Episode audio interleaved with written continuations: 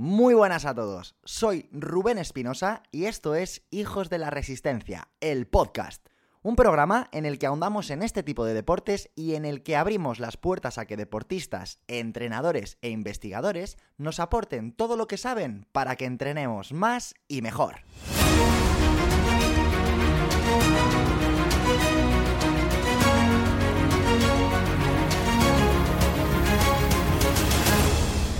Muy buenas a todos amigos, bienvenidos al que parece que va a ser ya por fin el último episodio del podcast que hago desde el más absoluto confinamiento.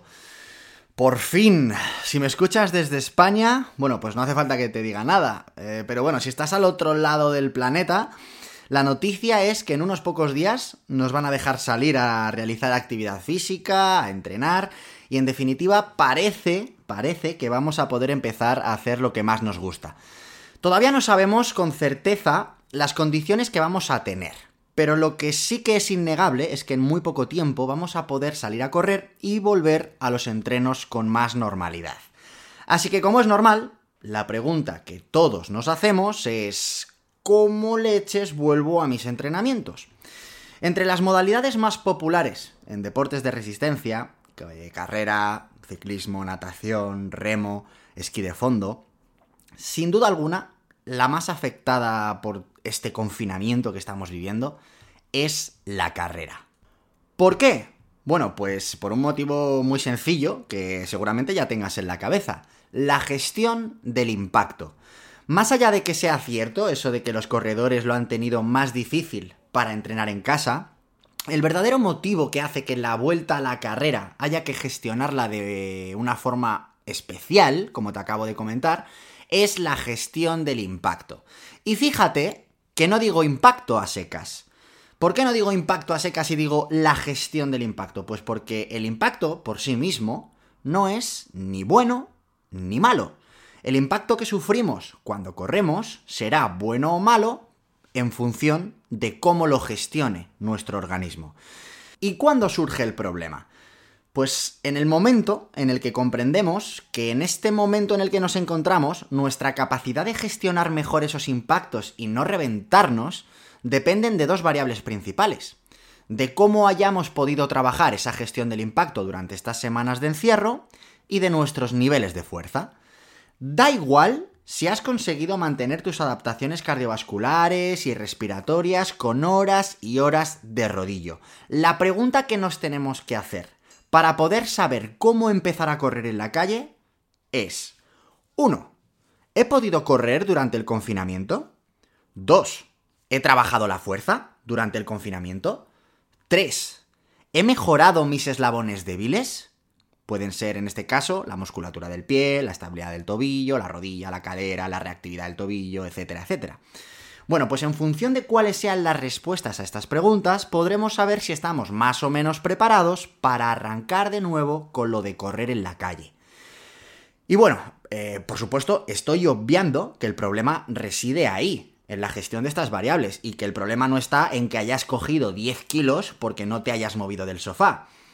Es más, si tu caso es ese, que espero que no, realmente ni te plantees salir a la calle a correr de ninguna de las maneras. Plantéate cambiar tus prioridades y recuperar al que eras hace seis semanas. Pero bueno, confío en que ninguno de nuestros oyentes eh, la haya liado tan parda durante este tiempo. Bien, entonces, ¿qué? Sabiendo cuáles son los factores principales que van a definir nuestra forma de volver a arrancar, ¿cómo empiezo? Bueno, pues antes de arrancar con mi propuesta, voy a intentar darte un golpecito de realidad para que seas un poco más consciente de lo que puede haber pasado con nuestras condiciones durante estos ya 46, sí, 46 días sin salir de casa. Fijaos, en España hay un tipo, al que yo personalmente admiro y respeto muchísimo, que además de ser entrenador, investigador y deportista, me atrevería a decir que es uno de los que más sabe y de los que más ha estudiado el desentrenamiento, es decir, lo que ocurre en el cuerpo cuando dejamos de entrenar. Muchos ya sabréis de quién hablo. De Íñigo Mújica. En septiembre del 2000, del año 2000, se juntó con otro fuera de serie, Sabino Padilla, y escribieron dos artículos que se titulaban de la siguiente manera. Desentrenamiento, pérdida del rendimiento y de las adaptaciones fisiológicas, parte 1 y parte 2 en el segundo artículo. Ambos números fueron publicados en la revista Sports Medicine. En el primer artículo hicieron una descripción muy detallada de lo que ocurría en un periodo de desentrenamiento inferior a cuatro semanas. Y en el segundo, que es el que en este caso nos interesa, lo que hicieron fue explicarle al mundo qué ocurría cuando se dejaba de entrenar más allá de las cuatro semanas. Es como si supiesen que esto iba a ocurrir en algún momento, porque fijaos que esto se publicó, insisto, en el año 2000. Bueno, voy a darte algunas de las pinceladas de, las conclusiones que se sacaron en esta segunda parte.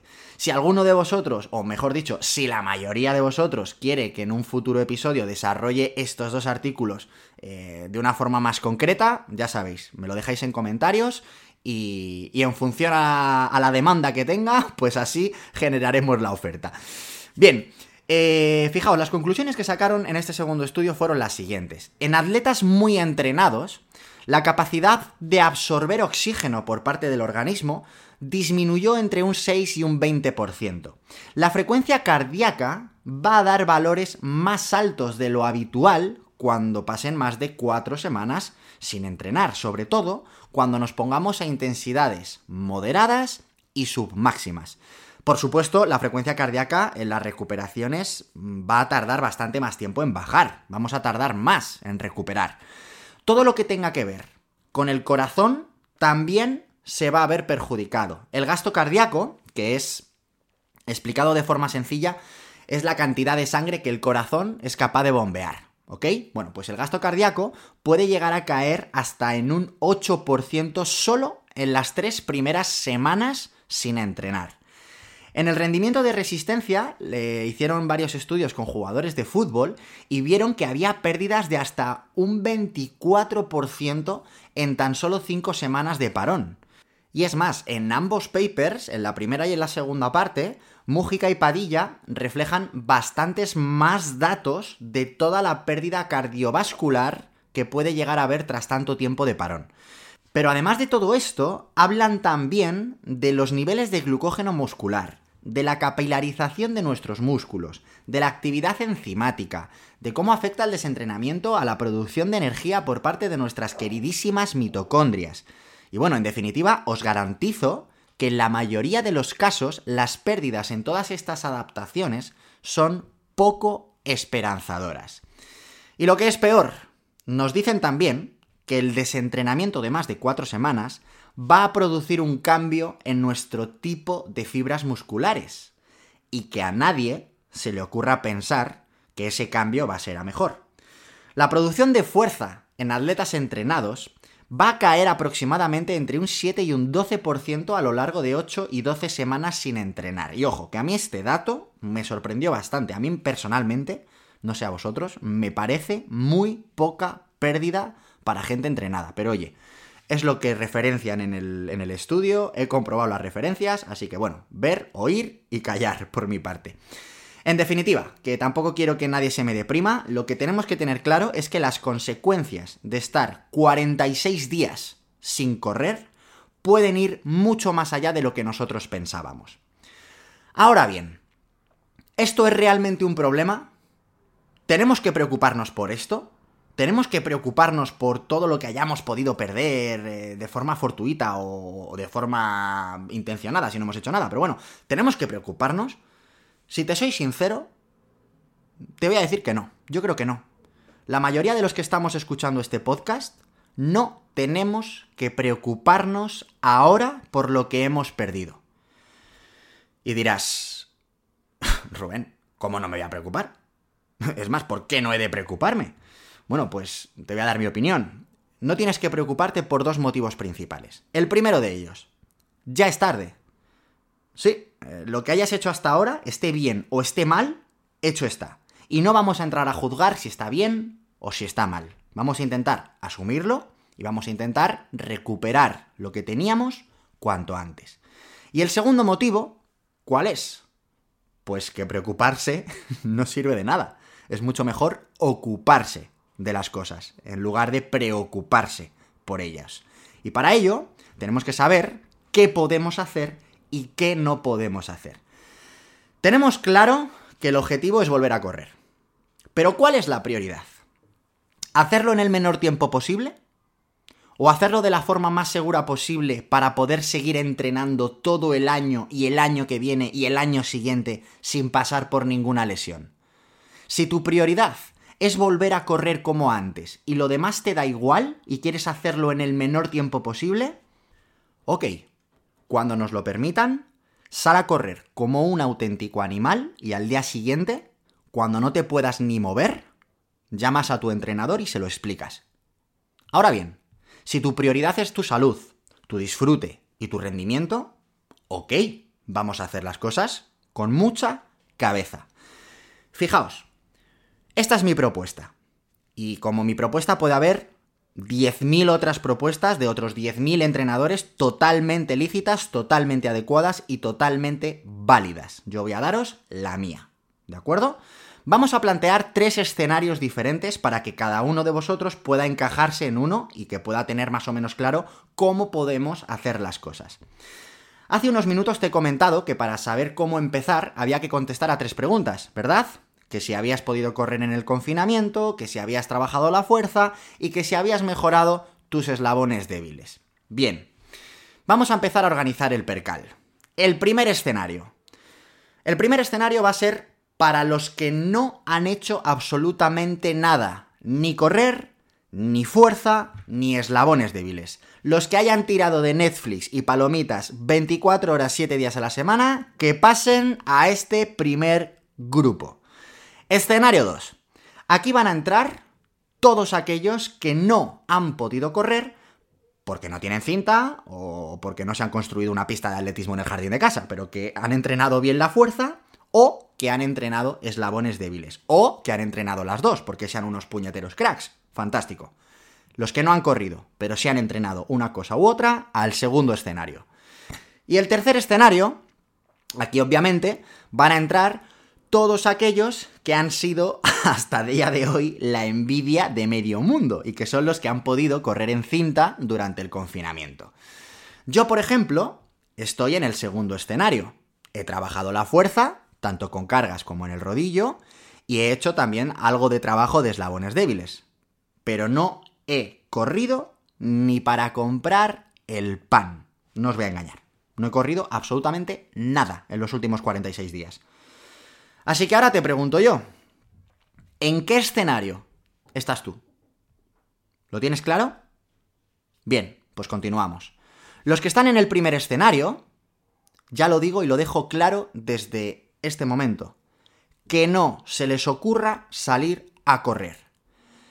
Primero, porque ahora mismo tus tejidos están mucho más débiles que antes. Y en cuanto les sometas a una carrerita de 5 kilómetros, que son ni más ni menos que unos 4.000 o 5.000 impactos, te aseguro que no te van a decir que te frenes. Tus tejidos no te van a llegar y te van a decir, eh, para, que estoy empezando a sentir que esto me empieza a costar. Te van a dejar que hagas lo que te dé la gana. Y sin avisar, ¡boom! Te vas a romper. Y si no es hoy, será mañana. Pero te aseguro que es cero probable que tengas un organismo de superhéroe que lo tolere todo. Y segundo, porque si eres una persona que antes del confinamiento entrenaba con normalidad, tu cerebro se piensa que lo sigues siendo. ¿Qué quiero decir? Pues que si hace tres meses corrías una hora a 4.45, me lo invento, e ibas a gusto, pues tu cabeza te va a pedir salir a 4.45. ¿Y qué va a pasar? Bueno, mejor eh, ni lo pensemos. Hazme caso y si estás en este primer escenario, pon tu foco en entrenar la fuerza para preparar tu cuerpo a la carrera. Ten paciencia, no te martirices y mucho ánimo. Vamos a dejar el segundo escenario para el final, que es donde estamos metidos la mayoría de nosotros, y vamos a hablar del tercero. Los que han podido correr estos días en cinta y lo han podido hacer con asiduidad. Estas personas pueden, podéis, mejor dicho, podéis salir a la calle como si no hubiese pasado nada? Pues no, la realidad es que no. Las características de una cinta y de la calle son muy distintas en cuanto a dureza, amortiguación de la superficie, régimen de contracción muscular, etcétera, etcétera, etcétera, etcétera.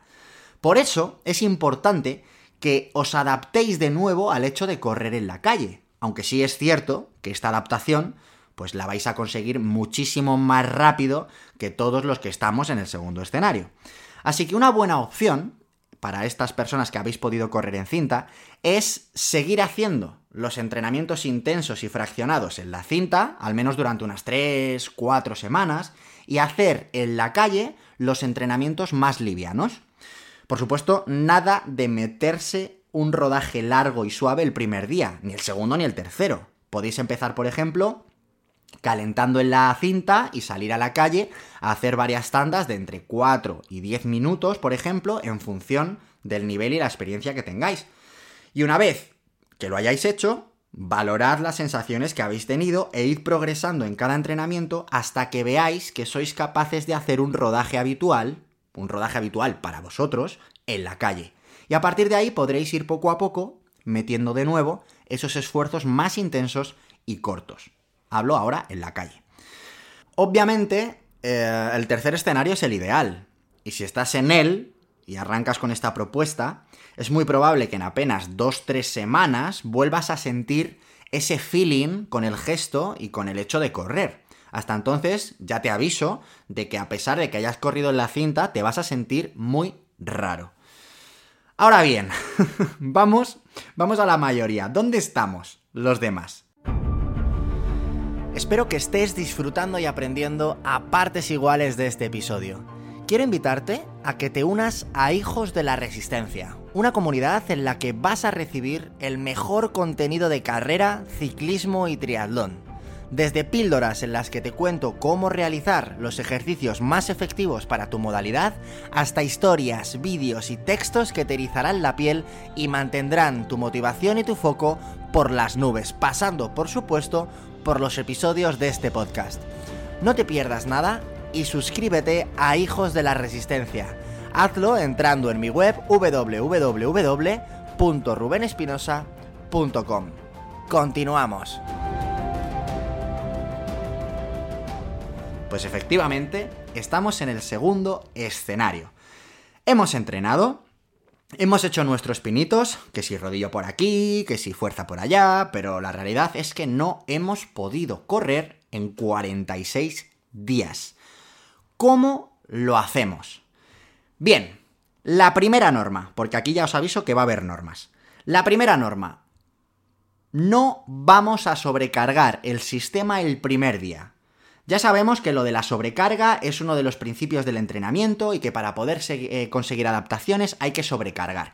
No es momento de buscar adaptaciones, y menos el primer día, es momento de salir a disfrutar. Y nos lo vamos a tomar como un paseo interválico, que le he querido llamar. ¿Qué es esto? Pues fijaos, lo que os propongo es lo siguiente. Vamos a calentar en casa. Y lo vamos a hacer muy bien. Vamos a hacer movilidad dinámica, vamos a hacer activación del core, vamos a este, hacer estiramientos dinámicos.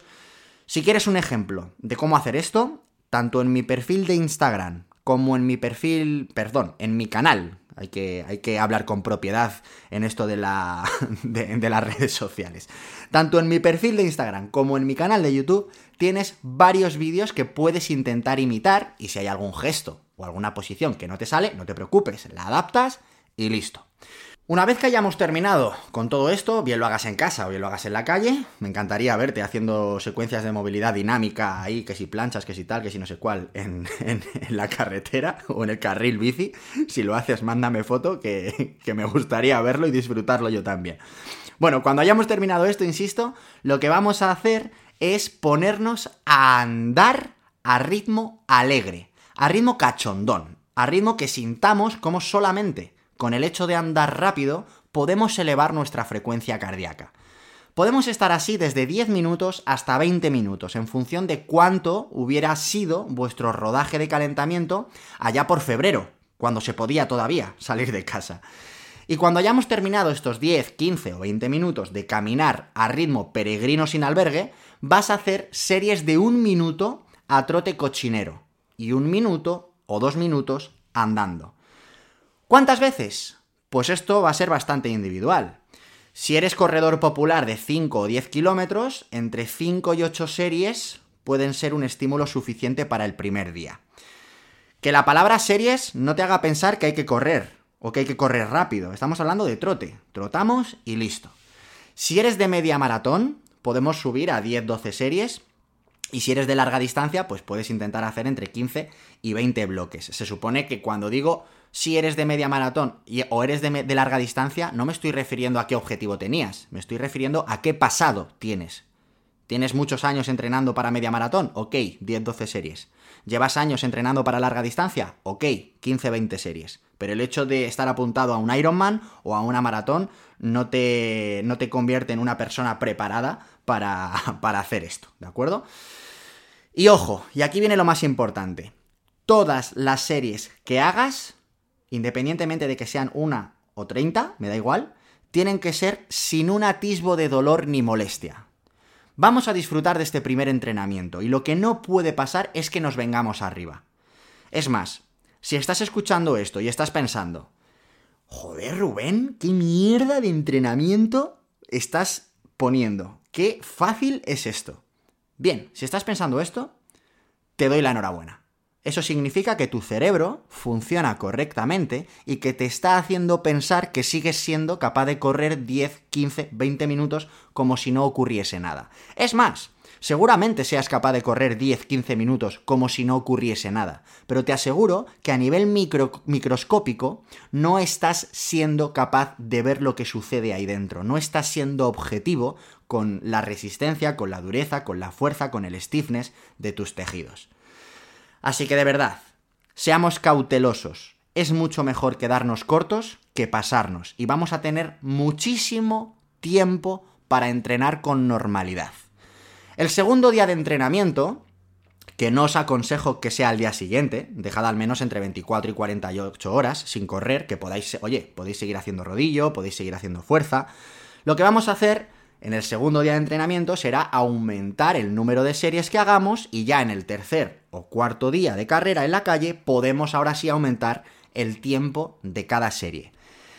Y así, de forma muy progresiva, pues podemos ir acumulando cada vez más minutos corriendo en una misma sesión. Y cada vez lo iremos haciendo a mayor velocidad. Pero no tengas ninguna prisa durante las primeras 3-4 semanas. Fijaos, Abraham Lincoln decía que si le diesen 8 horas para talar un árbol, se pasaría 7 horas afilando el hacha. Pues bien amigos, el periodo del confinamiento ha sido el momento de afilar el hacha. Y ahora es el momento de golpear. Si hemos afilado bien nuestro hacha, talaremos pronto el árbol. Si no lo hemos afilado bien, tardaremos más. El problema lo van a tener los que quieran talar el árbol en solo una hora con un hacha de mierda. Pero esos no seremos nosotros. Espero que esta propuesta te ayude a encaminar tus entrenos durante estos días y sobre todo que te ayude a disfrutarlos. No olvides que al fin y al cabo para eso entrenamos, para disfrutar. Amigos, amigas, os deseo, te deseo una semana repleta de salud, kilómetros y aprendizajes. Un fuerte abrazo hijos de la resistencia.